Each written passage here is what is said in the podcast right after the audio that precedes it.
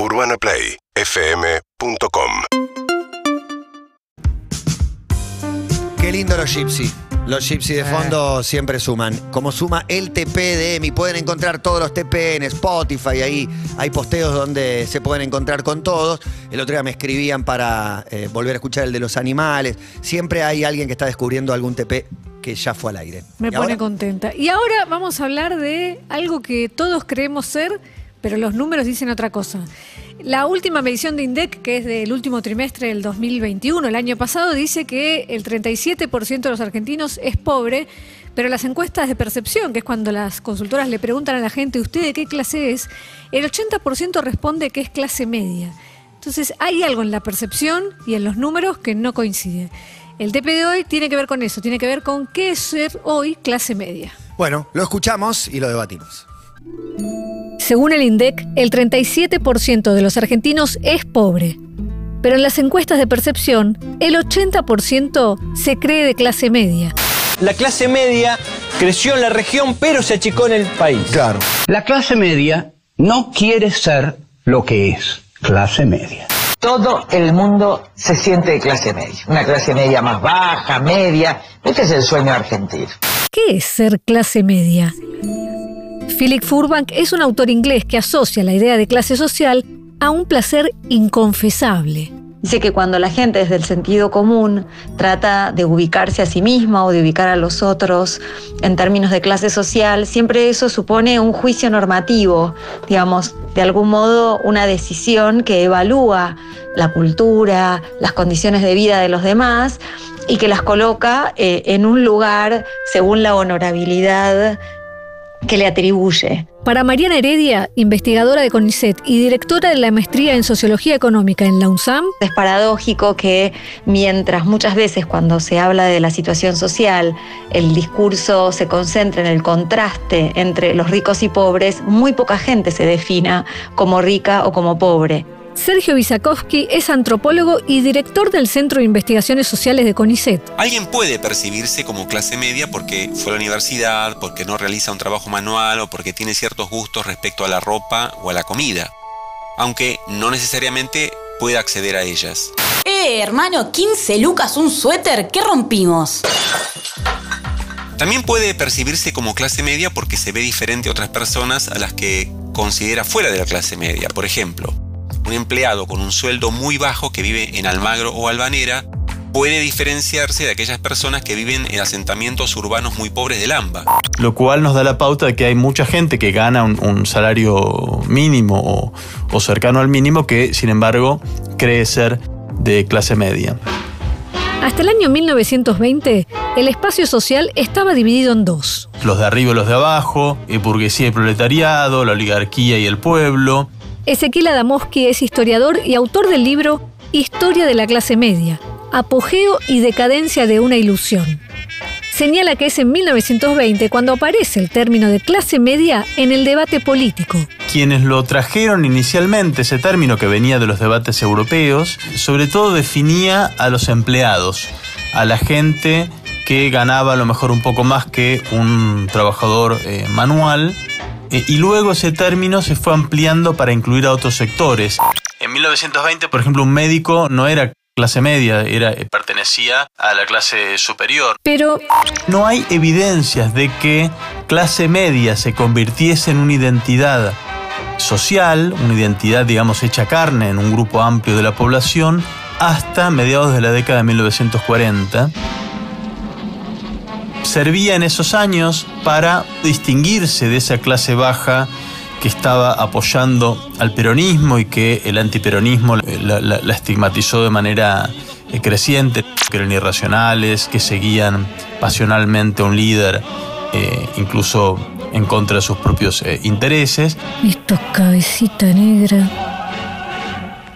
En general, en todos los lugares en los que existe la identidad de clase media involucra un- una idea de que, bueno, de que ser de clase media es estar en el justo medio, estar en el lugar de moderación, estar en el lugar de racionalidad política, lejano de los extremos de la riqueza y de la, y de la pobreza, involucra un sentido de superioridad moral, Y en la Argentina, la identidad de clase media suma otro elemento. se entrelaza con un sentido de superioridad étnica.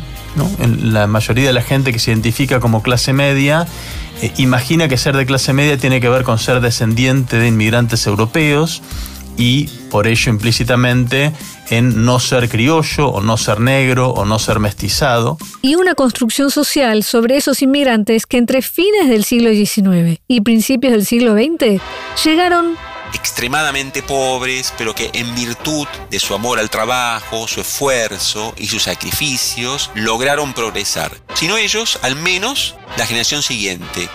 En la década de los 50, 60, 70 había una clase media fuerte, proporcionalmente importante, asociada a ciertos rasgos. Si pensamos en la representación, eso es Mafalda, la historieta que creó Quino. Un papá oficinista, una mamá ama de casa, una familia tipo que compra un auto con un crédito, que lleva a los chicos a la escuela pública y que tiene como zanahoria las vacaciones en la costa atlántica. Y el cuco de la inflación presente siempre. En general, en Mafalda, los trabajadores representados son trabajadores no manuales, es decir, comerciantes, maestras, empleados de oficina, ¿no? Este, técnicos, em, en fin, aquellos que no trabajaban necesariamente con sus destrezas físicas, que no necesariamente ganaban mucho más dinero, pero sí tenían condiciones por ahí, trabajar en, un lugar resguardado, ¿no es cierto?, con mayores seguridades, con horas de trabajo más acotadas, que los hacían asociarse a las clases medias. Pero hoy en día, por ejemplo, la familia de Mafalda seguramente sería considerado pobre. ¿Por qué? Porque la mediana del salario formal, que es seguramente el que percibía el jefe del hogar, no alcanza hoy en día para cubrir la canasta básica. Virginia Giordano es economista del Instituto para el Desarrollo Social Argentino. Según sus cálculos, la mitad de los trabajadores formales ganan menos de lo necesario para no ser pobres. En el mundo hay distintas maneras de medir la pobreza. Los indicadores elegidos tienen que ver con qué se considere los niveles de vida mínimos. Pero quizás es un poco menos sencillo determinar cuántos y qué tipos de alimentos requiere para cubrir ese mínimo. Quien habla es Gabriela Benza, socióloga e investigadora de la Universidad Nacional 3 de Febrero. De acuerdo a lo que se considere que son niveles mínimos, es que sos o no pobre.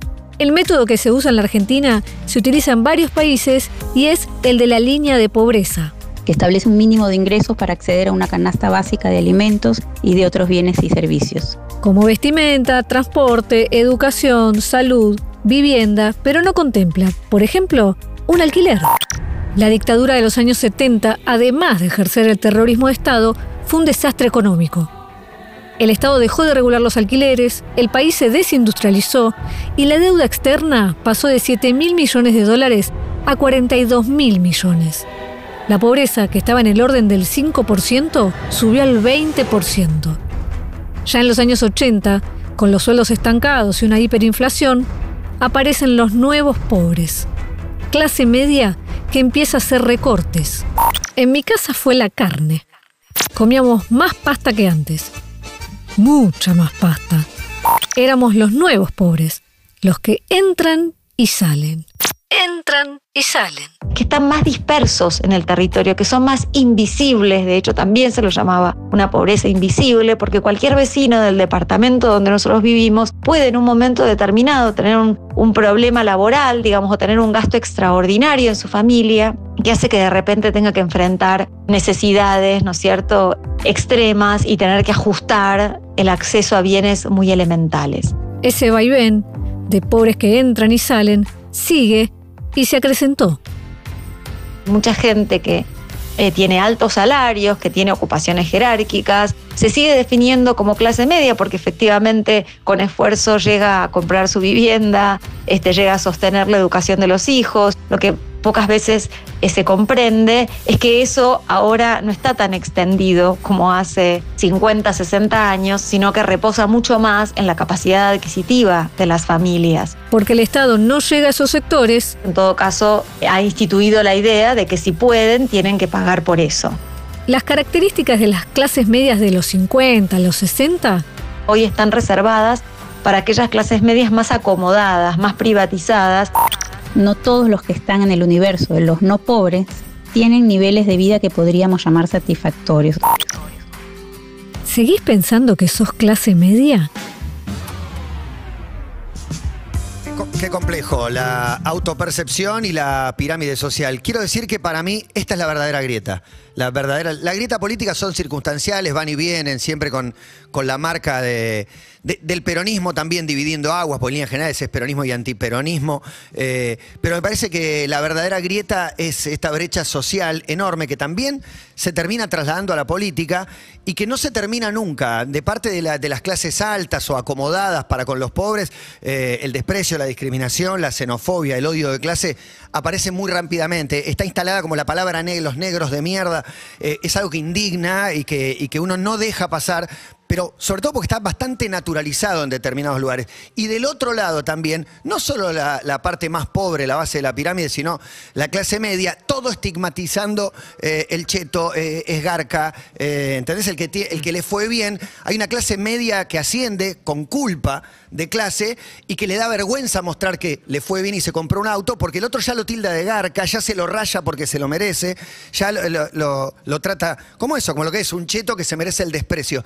De esa grieta no salimos más para mí, no salimos más y domina absolutamente todo el panorama y la mirada social de quién está en cada lugar de la No, pirámide. me agarro de eso que decís porque tengo la sensación a partir del informe también que ser clase media hace más de 40 años quizás era algo fáctico y comprobable y hoy ser clase media depende de una percepción y esa percepción va a estar orientada por el lado del espejo o el lado, del- o la- el lado de la mecha con la que te compares. Estaba el ejemplo este de el chico que gana muy poca plata, tiene un departamentito, alquila en Almagro y en comparación con un montón que- de gente que conoce, sí es clase media, pues los otros están peor. Claro. Y con la clase alta también pasa eso lo mismo. Muchas veces hay mucha gente que tiene muchísima guita y o porque no le gusta decir que la tiene o porque simplemente se compara con gente que está más arriba y dice, yo, soy clase, media. y viajas tres veces a Europa por año. Y eso también genera esos resentimientos que vos decías de un montón de gente que le molesta al que tiene guita. Entonces, no sé, es raro también, porque por otro lado, muchos nos eh, asumimos como clase media, pero clase media también es un insulto. En redes, para mucha gente, la clase media Claro. es como algo choto. ¿viste? te, de clase media. Ay, qué comentario clase media. ¿Te gustó la película, el- digo, las cosas populares? ¿Te Sí. gustó Grande Pai, la peli de Franchella?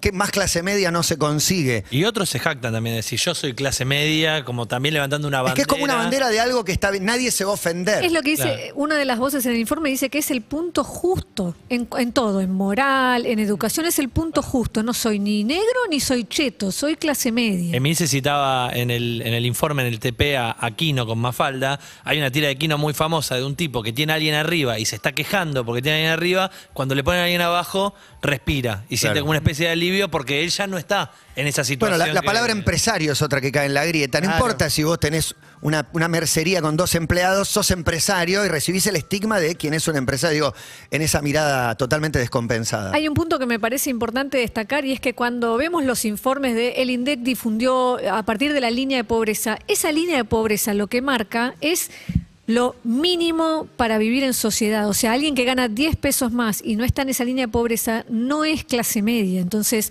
cuando hablamos del 37%, no quiere decir que lo que viene pegadito automáticamente es clase media. Claro, claro. Es pobre con muchas eh, posibilidades de eh, eh, pasar a ser ese 37 para abajo.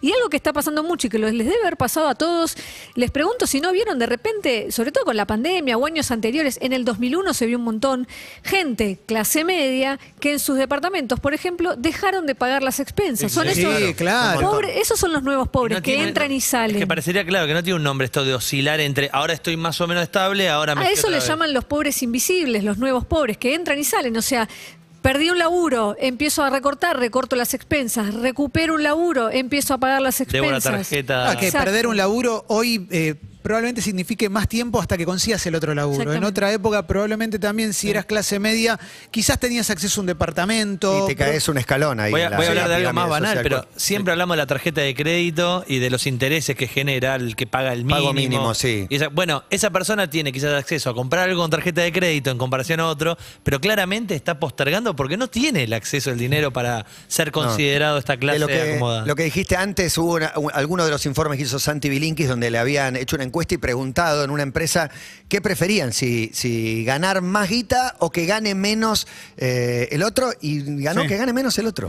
Es increíble. Bueno, y, y hay algo que coincidían eh, todas las fuentes consultadas, era que eh, no sirve solo con esta, esta cuestión de mejorar los salarios y demás. Tiene que ver con toda una estructura de salud pública, de educación.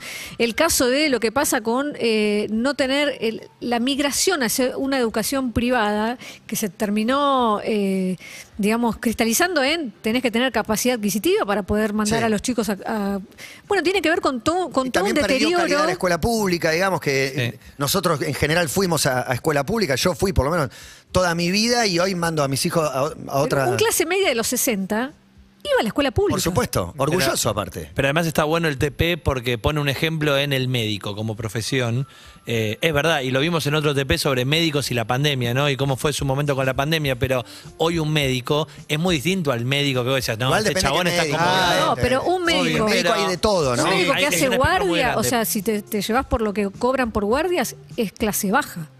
No, está bien, Hoy bueno. por hoy es un es Bueno, clase baja un hay médico muchos de médicos que guardia. cobran fortuna. La También, es Igual verdad, todo es esto verdad. lo que genera es descreimiento en la política como Sí. herramienta de transformación, descreimiento en los políticos, resentimiento. digo, son todas oscilaciones que hay en- dentro de esta cuestión de si sos o no sos clase media. Lo único que hace es esto que decías también de que gane menos el otro. Termina siendo una cosa muy chota. Muy triste. Cuando el- el- lo que te dicen es que para hacer políticas distributivas no alcanza solo con pensar que suban los salarios, porque suben los salarios y cuanto más suben los salarios, se encarecen también los servicios, entonces siempre vas a estar corriendo detrás. Lo que se necesita, y es muy difícil, es un volver a una estructura de un Estado mucho más presente, eh, aún teniendo salud gratuita y demás, pero todo esto, salud gratuita implica también médicos que ganan poco y nada. Sí. Entonces está, es muy complejo, no es solo ganar un poco más. El debate está abierto y está planteado. Para mí, la verdadera grieta, el odio de clases, el, odio social que reina. Y en el fondo, la pregunta: ¿quién es verdaderamente la clase media? Seguimos en Instagram y Twitter. Arroba FM.